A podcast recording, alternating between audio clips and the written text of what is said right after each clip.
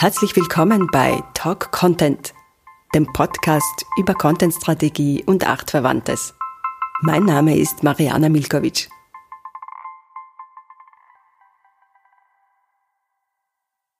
Hallo und herzlich willkommen bei Talk Content. Ich spreche heute mit Doris Eichmeier, Contentstrategin aus München. Hallo Mariana. Kannst du uns kurz etwas über dich erzählen? Ja, ich war natürlich nicht von Geburt an Content-Strategin. Ich habe mich äh, in diesem Beruf so langsam reinentwickelt wie so viele, weil ich eigentlich aus der Kommunikationsecke komme. Ich bin ausgebildete Journalistin, habe aber viel für Unternehmen und für Marktforschungsunternehmen gearbeitet. Ja, und habe mich immer gewundert, warum so viele unterschiedliche Disziplinen, wie jetzt eben die PR oder die Marktforschung oder der Vertrieb oder, oder, oder, so wenig zusammenarbeiten. Und ich habe immer wieder recherchiert, was gibt es an Entwicklungen, Kommunikationsentwicklungen und habe ungefähr 2010 den ersten amerikanischen Artikel gelesen zum Thema Content Strategy und Content Marketing. Und es hat mich im Grunde getroffen wie ein Blitz, weil ich wusste, mit diesem Ansatz bekommen wir verschiedene Kommunikationsdisziplinen kombiniert und wir lösen das ewige Problem, das Unternehmen haben, nämlich dieser Mangel an Glaubwürdigkeit, den sie äh, durch ihre Werbekampagnen äh, aufgebaut haben. Ja, also Unternehmen standen wirklich vor dem Problem, wie bauen wir Glaubwürdigkeit auf und wie können wir mit wirklich ehrlichen, transparenten Inhalten überzeugen. Und dazu müssen natürlich alle Disziplinen im Unternehmen äh, zusammenarbeiten. Eine andere Chance gibt es nicht. Ja, und äh, dann habe ich mich in das Thema reingewühlt und einer der Milestones war dann eben das Buch mit Klaus Eck, das wir 2014 veröffentlicht haben. Das Buch heißt Die Content-Revolution im Unternehmen. Mhm. Und ist diese Revolution passiert in den, äh, in, in den Unternehmen? Aber sowas von. Also jetzt keine Revolution, in dem Sinne, dass äh, jedes Unternehmen schlagartig die Kommunikation umgestellt hätte und uns als äh, Konsumenten das sofort aufgefallen wäre. Gar nicht. Ja? Äh, die Revolution war eigentlich äh, schon fast eine Art Implosion im Unternehmen selber. Äh, viele Elemente, mit denen Kommunikation betrieben wurden, äh, fielen halt wie Kartenhäuser in sich zusammen und man hat versucht, das Ganze neu zu gestalten, neu aufzubauen und den Content neu zu bewerten, einen, einen neuen Stellenwert zu geben und im Unternehmen neu einzubauen. Und ehrlich gesagt, ich spreche aktuell mit keinem Unternehmen mehr, äh, den der Begriff Content-Strategie und Content-Marketing fremd ist. Und früher war es ja auch so, dass äh, die beiden Begriffe äh, vermengt wurden und jeder gesagt hat, äh, das eine ist doch äh, das andere.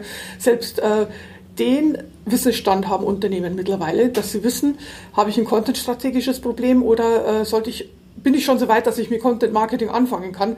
Also Unternehmen sind da sehr, sehr wachsam, sehr aufmerksam, äh, was dann letztendlich an äh, Content-Elementen rauskommt und an Content-Marketing. Das ist eine andere Sache. Bevor wir jetzt zu den Unternehmen gehen, würde ich gerne wissen, was ist denn deine Definition von Content-Strategie?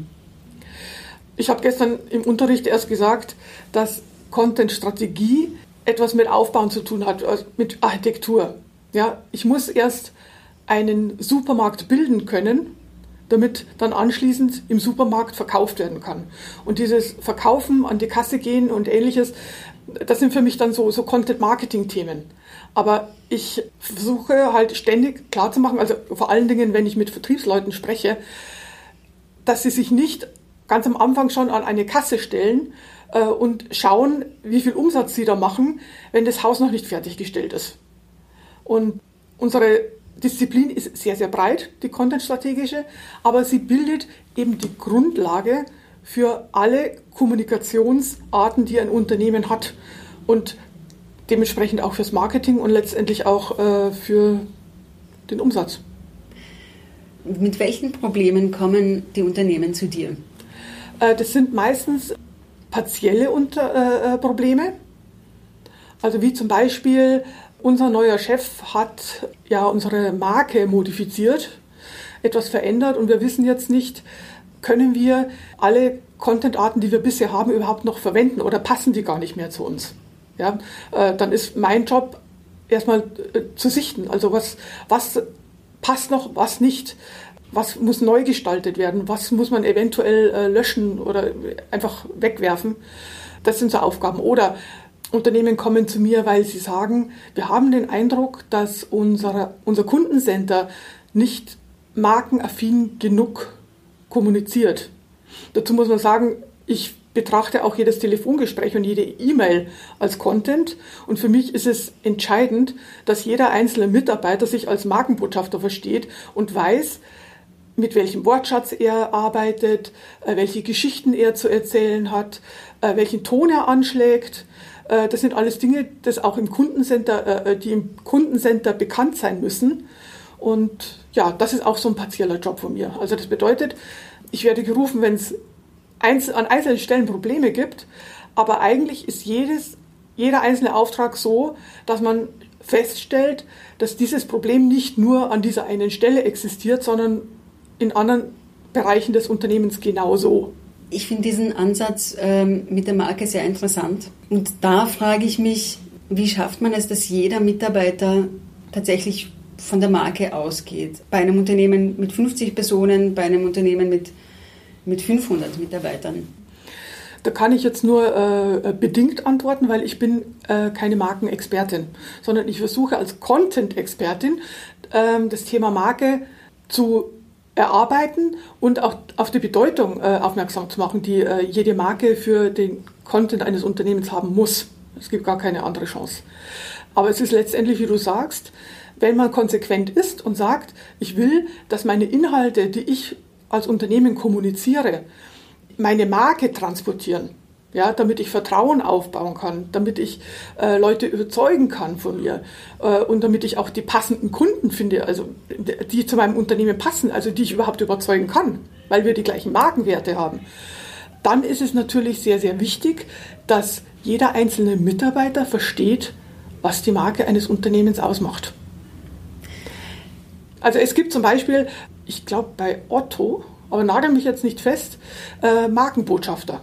Also das sind einzelne Mitarbeiter, die in einzelnen Abteilungen sitzen und im Grunde darüber wachen, dass die gesamte Abteilung eigentlich ja, der Marke entspricht.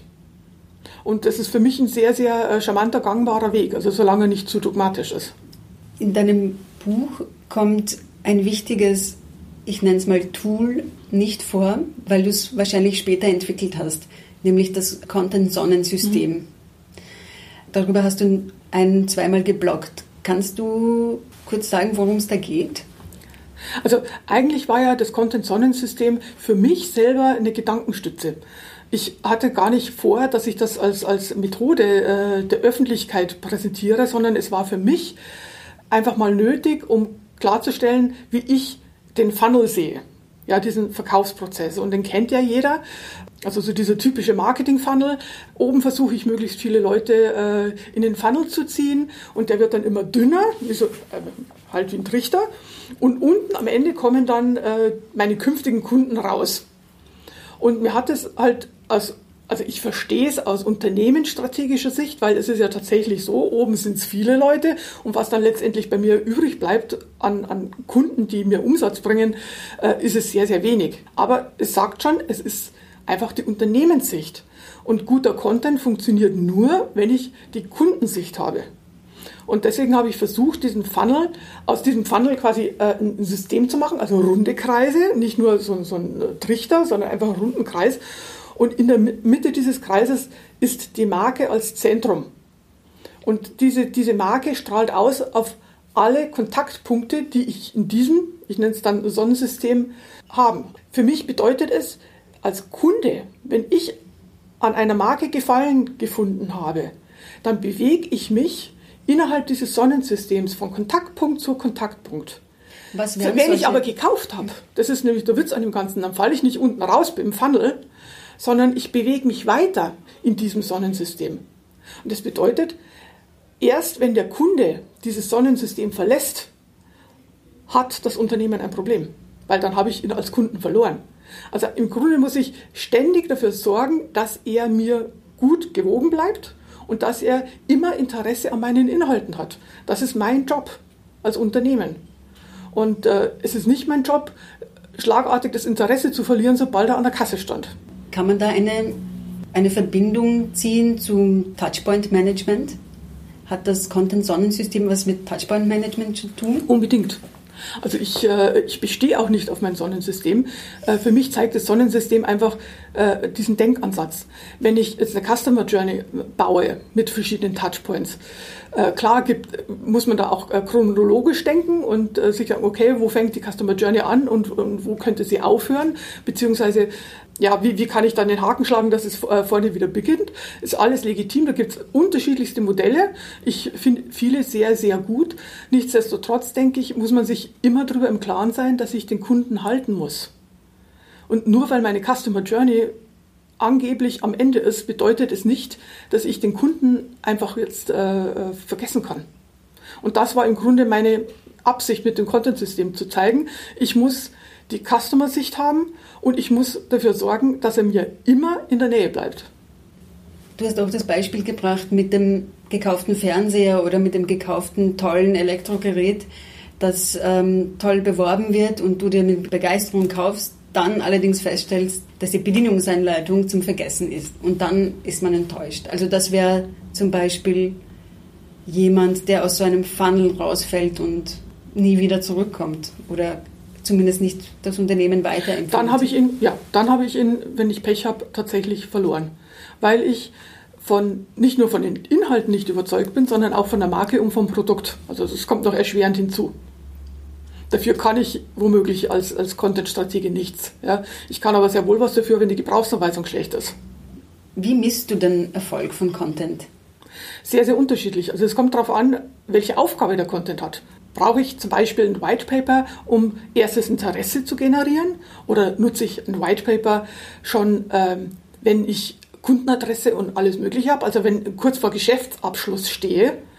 Je nach Intensität des Interesses des Kunden muss ich dann diesen, diesen äh, Content stricken, gestalten und dementsprechend auch anders bewerten. Ja? Also wenn ich sage, bei einem White Paper zum Kennenlernen, dann zählt vielleicht, äh, wie, viele, wie, wie, oft wurde das White Paper überhaupt äh, äh, runtergeladen.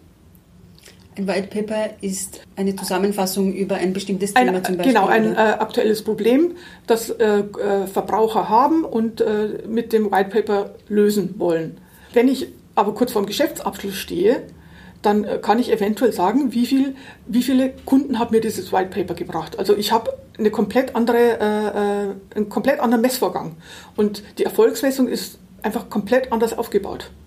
Also das heißt, je nachdem, welches Content-Format in welcher Kaufphase verwendet wird, dementsprechend muss ich dann natürlich die äh, KPIs ausrichten. Aber man kann nichts über den gleichen Kamm scheren, geht nicht. Eine Frage zu deiner Praxis. Was sind bewährte Tools, die du anwendest, wenn du in ein Unternehmen geholt wirst und Content bewerten musst und ähm, bestimmen musst, wie es weitergeht? Mhm. Es ist wirklich sehr, sehr unterschiedlich. Wenn ich die letzten äh, Beispiele mir vergegenwärtige, war es zum einen das äh, Card-Sorting von Blumstein, allerdings in Variation. Also es hat einfach nicht eins zu eins gepasst und ich habe es streng nach meinen Bedürfnissen äh, einfach umgewandelt. Hat aber super funktioniert. Äh, zum anderen äh, sehr oft ein Audit. Darf ich nur kurz ja? Also Card Sorting ist, sind, ist ein bestimmtes Kartendeck mit ähm, Stichworten oder Eigenschaftsworten, die Unternehmen, also Mitarbeiter eines Unternehmens verschieden sortieren und Genau, einfach um, um ihren eigenen Charakter ein bisschen herauszuschälen, damit sie wissen, wie der Content auf, also klingen muss. Es ist einfach so, ein, ja, so eine äh, große Stütze, die äh, Unternehmen wirklich äh, gut anwenden können, wenn sie selbst noch keine ernsthafte Marke aufgebaut haben. Sehr oft mache ich einen Audit, der läuft aber meistens partiell. Also ich fange nicht an mit einem Riesenaudit äh, von einer kompletten Website, sondern ich versuche äh, einzelne Pro Problemfelder herauszufiltern und äh, die dann mit einem Audit zu überprüfen. Das sind so die klassischen Einstiegsmethoden. Aber tatsächlich ist es so, jeder einzelne Kunde ist komplett anders. Es ist absolut faszinierend, wie unterschiedlich die Unternehmenswelten sind. Sobald sie beginnen, von ihren Kommunikationsprozessen und Strukturen zu erzählen. Ja, also man, man, kann wirklich nicht sagen, dass da pauschale Methoden greifen würden. Keinesfalls. Und werden deine Empfehlungen umgesetzt? Oder erfährst du das dann einfach nicht, ob es gut läuft? Manchmal erfahre ich es tatsächlich nicht und manchmal dauert es unfassbar lange. In der Regel ist es dann so, dass ich ein paar Monate später dann mal äh, checke, was der Stand der Dinge ist, zum Beispiel auf der Website und feststelle, hey, da ist ja schon was passiert. Mir hat aber keiner Bescheid gegeben. Ja, also weil äh, man hat einfach nicht daran gedacht, dass man denjenigen, der das vielleicht initiiert hat, dass, die, also, dass ich mich eben freuen würde, wenn mich jemand anruft und sagt, hey, übrigens, äh, wir haben es jetzt tatsächlich so umgesetzt. Das passiert eher selten. Also eigentlich muss ich immer kontrollieren und eventuell äh, nachhaken, wenn es mich interessiert. Okay, also die, die Revolution äh, im Unternehmen passiert auch im Verborgenen, ohne dass du es erfährst. Ähm, Meistens, eigentlich immer. Was hat sich seit 2014 getan, seit dieses Buch erschienen ist? Welche Kapitel war, sind neu dazugekommen in der Content-Strategie? Wie, wie hat sich das Feld weiterentwickelt? Was würdest du da sagen? Es hat sich mit Sicherheit ein hoher Grad an Professionalität eingebürgert. Ich habe den Eindruck, dass vor allen Dingen äh, die Dienstleister extrem schnell äh, dazulernen und das Thema beherzt angehen. Die Kunden dann zu überzeugen, ist eine andere Sache. Aber der Grad an Professionalität, so wie ich ihn jetzt bei Dienstleistern wie C3 oder Territory äh, äh, kennengelernt habe, ist oder Details ist einfach beeindruckend. Ich staune jedes Mal, mit welchen neuen Ideen die Mitarbeiter um die Ecke kommen und äh, versuchen, die Content-Strategie zu bereichern oder ihren Kunden Gutes zu tun. Es passiert unwahrscheinlich viel. Aber letztendlich, wenn es um die äh, kleinen ewigen Weisheiten geht, also wie, äh, dass die Marke einfach äh, entscheidend ist. Das sind so Dinge, die sind nach wie vor wahr und werden aktuell sogar äh, gehypt. Also das Thema Marke und Content ist äh, gerade eine, ist, äh, ein sehr, sehr wichtiges Thema, das äh, diskutiert wird. Und das hatten wir schon 2014 in dem Buch. Und es ist für uns natürlich sehr schön zu sehen, hey, schau mal, 2014 haben wir schon versucht, auf diesen äh, Problemstand hinzuweisen. Und jeder hat nur gesagt, ja, ja, ist ja, ist ja alles ganz nett. Und jetzt, vier Jahre später, äh, wird das Thema auf einmal heiß diskutiert. Das freut uns natürlich, klar. Dankeschön für das Gespräch. Gerne.